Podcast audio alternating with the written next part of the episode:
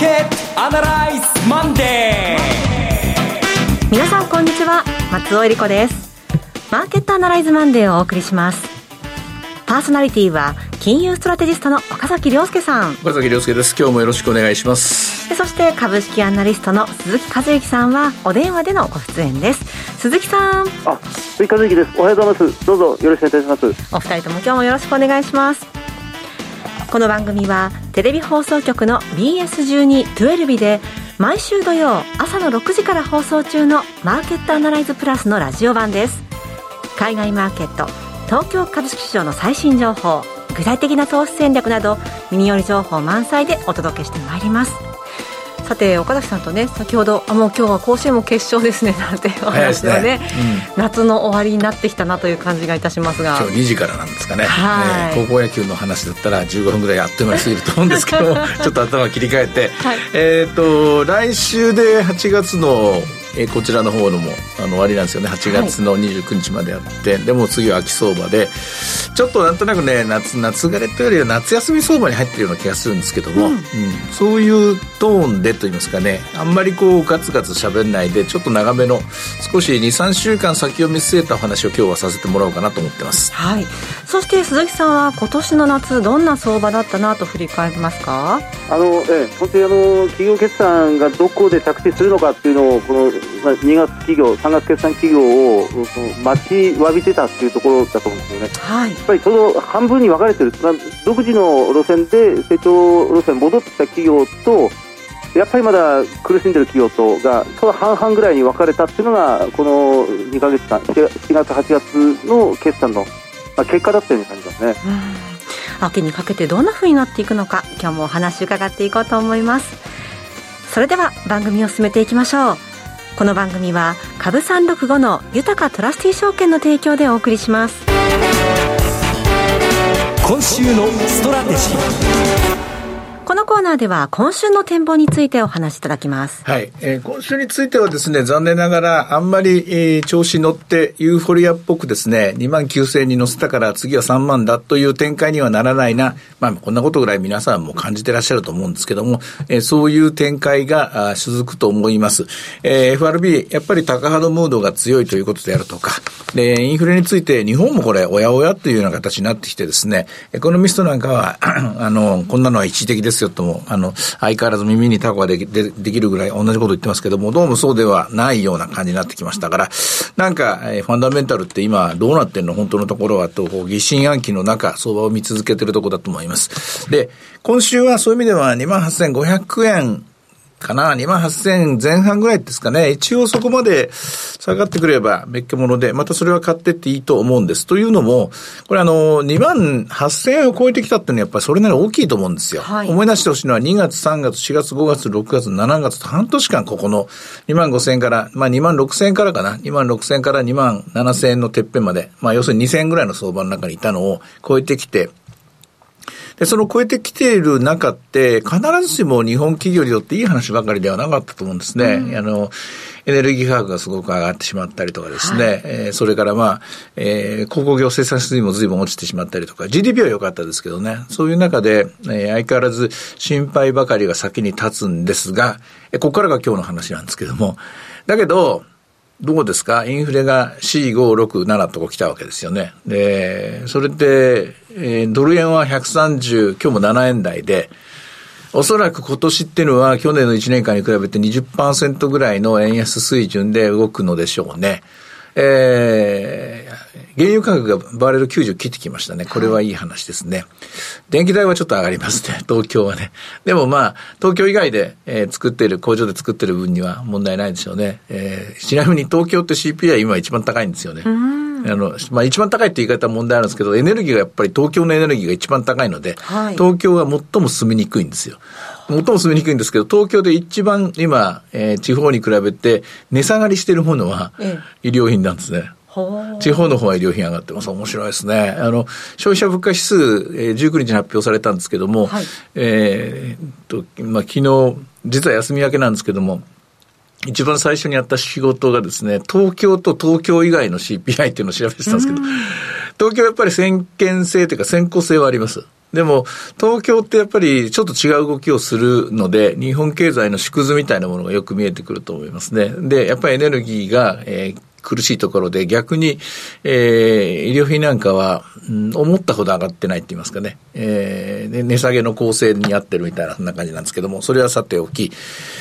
企業業績にしても、うん、それからまあ実体経済にしてもそうですけども、景気、まあ人によって景気というものの感覚は違うんですけども、えー、お金は動いてますよ、日本国内を、はい。物価が上昇したこともそうですけども、物品の取り扱いの物流は、えー、増えていると思います。で、利益もおそらく蓄積されているでしょうと。株式市場は、えー、だったらななぜピョンに急にピョンと上がらないかというと、それはコンセンサスがやっぱりみんながまだ半信半疑なんで、うん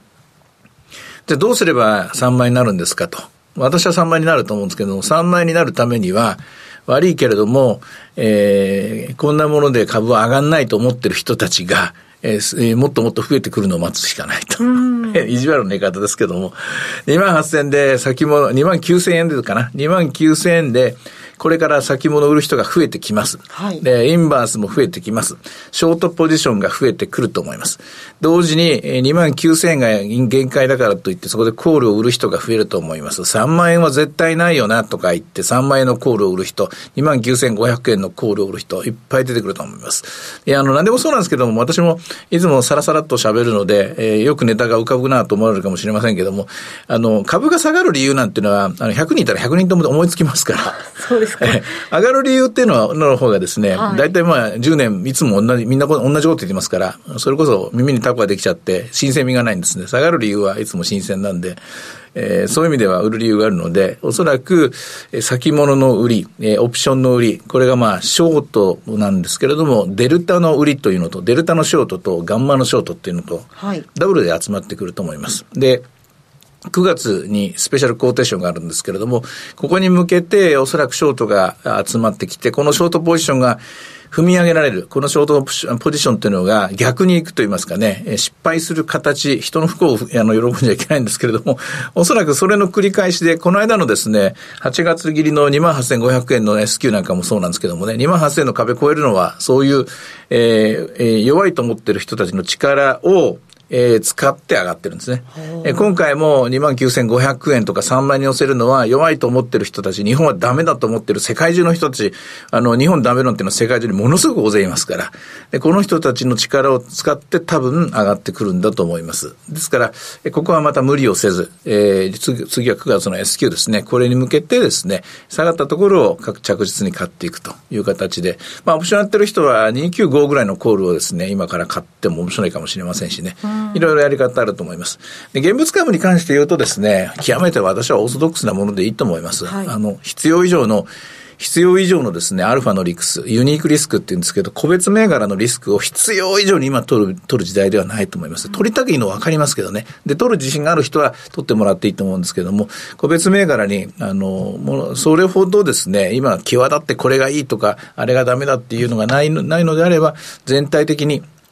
まあ、有料銘柄でいいでしょうし、基本的にはやっぱまだまだ、えー、総じて言えば大型株の方が強いと思いますしね。で、総じて言えば輸出の方が強いと思いますから、はい、そういう極めて伝統的な保守的なですね、銘柄選択で、で、えー、全体としてみれば、あポジションはあややロング、ロングを積み増し型。一気にいってほしくないですけどもね、ショートはしない方がいいと思いますね。そういうポジションで、えー、今週も、まあ、ジャクソンホールとかいろいろありますけども、乗り切ってもらえば、えー、9月相場が、えー、スタート切りやすくなるんじゃないかなと思います。うん、もう一歩踏み込んで、その岡崎さん3万円になるというのを見ていると、はい、それはいつ頃にかけてというふうに考えられますか？あまあ、9月末か10月頭ぐらいっていう感じで見てます。割と早い時期に見てますね。はい、というのは、あの、えー、すごくやっぱり悲観の、悲観と言いますかね、弱気のストーリーがもう理路整然としてて、理路整然としながら、それって1ヶ月前も2ヶ月前も3ヶ月前もどんどん古臭くなってきてるんですよ。新しいショートのですね、フレッシュなニュースが全然なくて、同じことばっかりみんな言ってるんですよ。でこういうのってね、ラング、ロングでもそうなんですけども、ショートでも同じことばっかり言ってたら相場動きませんので、新しい見方を見な見なきゃいけませんのでね。えー、そういう意味では視界が変わってくるのがで、これなんだかんだ言いながら、えー、日本の消費者物価が、これまあ要するに日本のデフレ脱却っていうのが、私のもう根本的な、えー、今年の、えー、強気相場の見方の基本なんですけど、賃金がどうしたとかですね、エネルギーがどうしたじゃなくて、デフレを脱却するかどうかなんですよ、日本がね。うんはい、デフレを脱却して、空回りしてた車輪がガチッとですね、泥の中で前に進まなかった車が何かに噛んでですね、この泥、泥沼から出れるぞと。もう半分出かかってますから、半年出ましたからね。もうちょっとで車は泥から出ますから、こうなると時代が変わってくると。ここが私の強気のポイントです。うんさて、鈴木さんは今の株式市場、どんなところを注目されてますか？あのそうですね、先週、まあ、大山さん言われたように2万9000円に乗せてきて、まあ、1回目標達成感のようなものが出てきたと、でまあ、買い戻しも中心であるというふうに言われていますが、結構、あのーテレビの方でも少しあのお伝えしたんですけど、はい、その何が主役で今上がってるのかっていうのはなかなか分かりにくい展開だったんですよね。うん、でまあ、ファーストリテイリングがすごい引っ張ってるっていうのは確かで、でこれはあの買い戻しが優先であると、先物を中心にファーストリテイリングやソフトバンクグループが押し上げられるというのは昔からそうなんですが、で確かにあの7月末、もう2か月ぐらい前になってしまうんですが、あ1か月前、1か月前になりますが、はいあの前回の7月中旬のファーストリテイリングの8月決算、第3四半期の決算が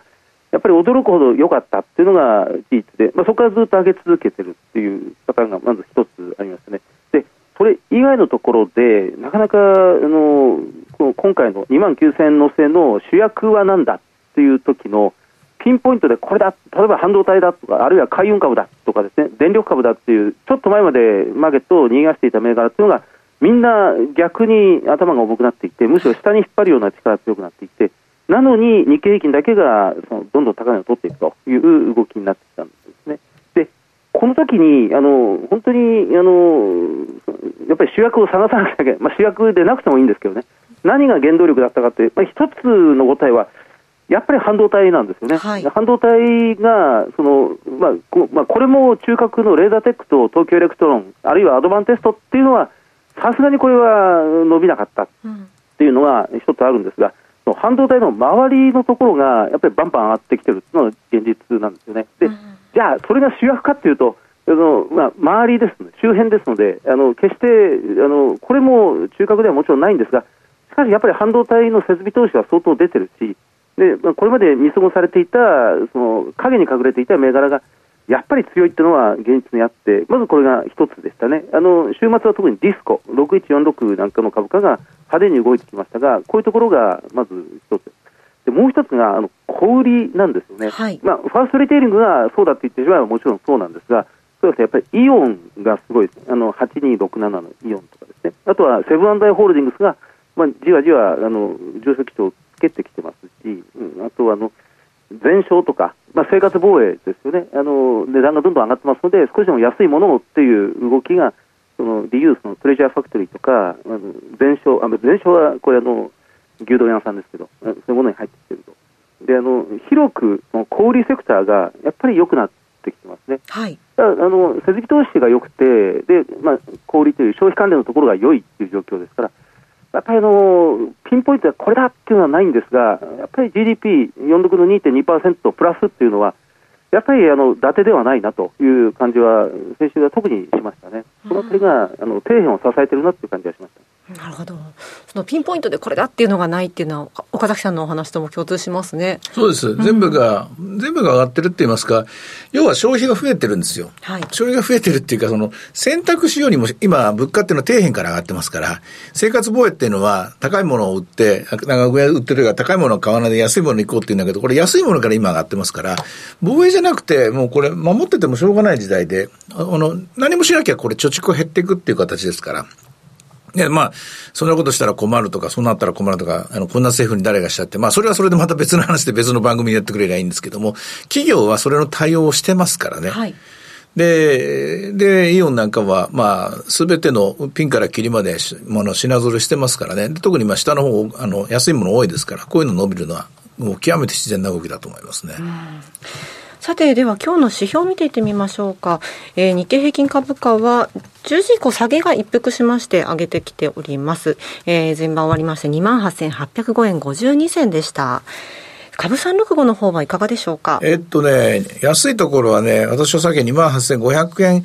ぐらいから2万8000円台の前半買いかなと思ったんですが、今日は529円までしかまだ下げてないですね。スタートが640円で、高値は794円。今はほぼほぼ高値水準の778円で取引が続いています。はい。えー、それから先週の放送から今日にかけまして、株式と、あの、為替の方が少し動きましたね。はい。あの、やはり高姿勢をより鮮明にしているので、より短期の金融政策に対してですね、えー、為替市場がまあ反応しているということです。逆に為替市場が短期に対して反応しているのに対して、債券市場は1年後の世界を夢見ていて、1年後アメリカは景気後退になる確率が上がっているということで、長期金利は上がりにくいという、えー、2.9%ぐらい、8%、9%ですかね、これがついてる。株式市場は何を見てるかというと、言うと、利上げはするかもしれないけど、七区の景気はいいぞと、46も良かったし、七区も企業様式は大丈夫だろうということで、まだ値を保っていると。まあ、三者三様のですね、各用のですね、見通しで相場が続いていると。一致してないですね。はい。そんな中、日経平均ボラティリティインデックスは18.95となっています。これは極めて落ち着いています。これが日本の強みですね、今のね。はい。さて、いろいろ展望していただきました。今週末土曜日には朝6時から放送します。マーケットアナライズプラスもぜひご覧ください。また、Facebook でも随時分析レポートします。以上、今週のストラテジーでした。ではここでお知らせです。株365の豊かトラスティ証券より岡崎良介さんがご登壇されるセミナーの情報です。10月に広島で豊かトラスティ証券資産運用セミナーを開催いたします。10月1日土曜日12時半会場午後1時開演です。第1部は小菅勤さんによる2022年金プラチナ原油コモディティの短期から中期見通し。そして、大橋弘子さんと小菅勤さんによる今注目のクリック株365の魅力とはの特別セッション。第2部では岡崎さんがご登壇しまして、2022年株式相場短期から中期見通しと題したセミナーがあります。さあ、岡崎さん、2022年ももう秋ですが、この短期から中期見通しいかがでしょうか ?10 月1日は、やりやすいですね。うん、えー、もう始まってると思いますよ。はいえー、っとね、うん、結構大きな相場になるんじゃないかなと思って見てるんです。大きな相場になるっていうのは大きく上がるっていう意味じゃないんですけども、あの、まあ、3倍まで日経平均上がるんじゃないかと見てるんですけど、そこから先はまた、またまた難局が待ってると思うんですね。難しい局面だと思うんですね。はい、ですから、ストラテジスト的にはすっごくやりがいのあるセミナーのタイミングかなと。えー、っと、前半戦で今年の7月まで日本全国つつらら回って、デフレは終わった、インフレだということをずっと言ってたんですけども、10月からはそれがまたもう一段バージョンアップして、じゃあデフレが終わったとして何が始まってんだというのをお伝えしたいなと。そう、何が始まってるのか今教えてくれよって言われるかもしれないけど、今ちょっとまだ、まだ自信持ってないんで、はい、10月1日までには、えー、この宿題は仕上げるつもりです。はい。えー、この2022年、秋冬の資産運用をどうするかということね、はい、皆さんぜひお越しいただきたいと思います。会場のアクセスご案内いたします。JR 山陽本線広島駅南口徒歩2分、または広島電鉄広島駅徒歩3分の TKP ガーデンシティプレミアム広島駅前です。最寄り駅から徒歩圏内となっています。入場は無料です。セミナーのお申し込みお問い合わせは、豊かトラスティ証券お客様サポートデスク、フリーコール0120-365-281 0120-365-281までお願いします。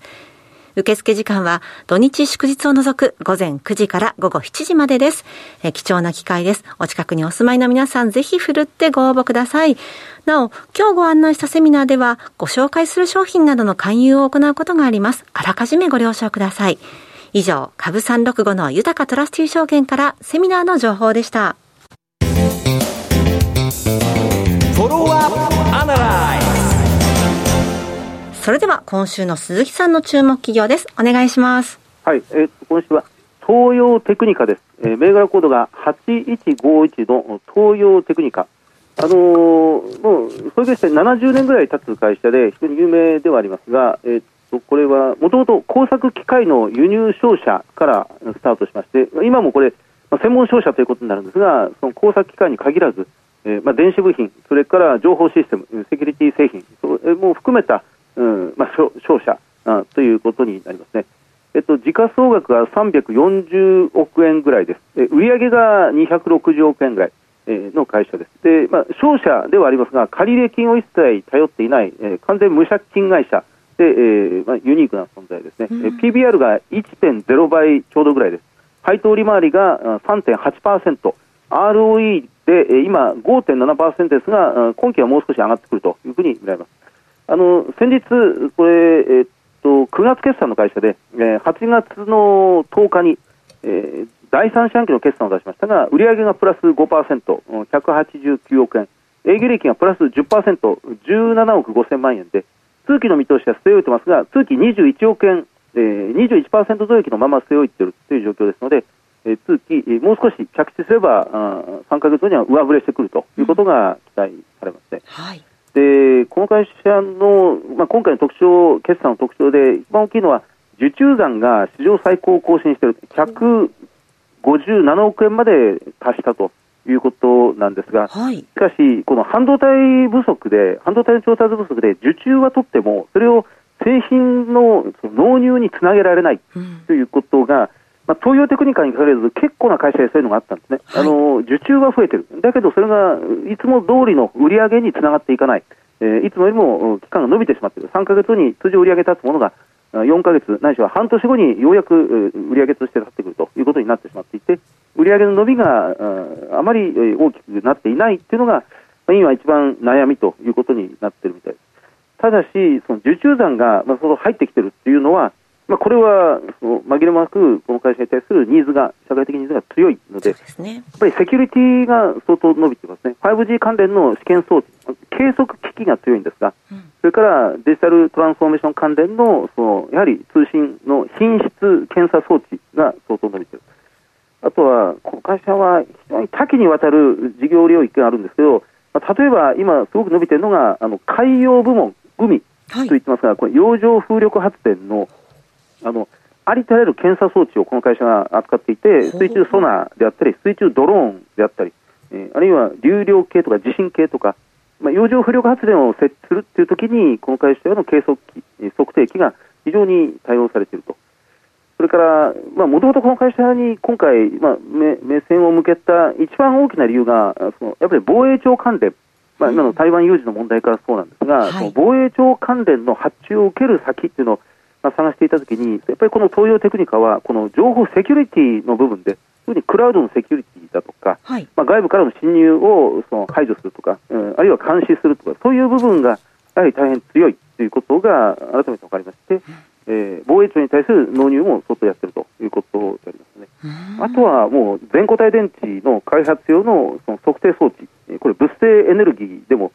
まあ、かなり強いところを持っているんですが、それもまた大変伸びているということでありますので、まあ、中期経営計画、これ2024年に売上300億円、今通期で260億円ですが、これを24年に300億円目指すというふうに言ってますから、まあ、少し、えー、中期的に期待したい銘柄ということになりそうですね、東洋テクニカで非常に幅広い分野で活活躍している企業ですね。探せば出てくるんですよ。本当ですね、えー、古いものにはね、なかなかに新しいものが隠されているというその証拠ですね。はい。え今日ご紹介したのは8151東洋テクニカでした。さてマーケットアナライズマンデーはそろそろお別れの時間です。ここまでのお話は岡崎亮介と追加随とそして松尾恵理子でお送りしました。それでは今日はこの辺で失礼いたします。さようなら。この番組は株365の豊かトラスティ証券の提供でお送りしました。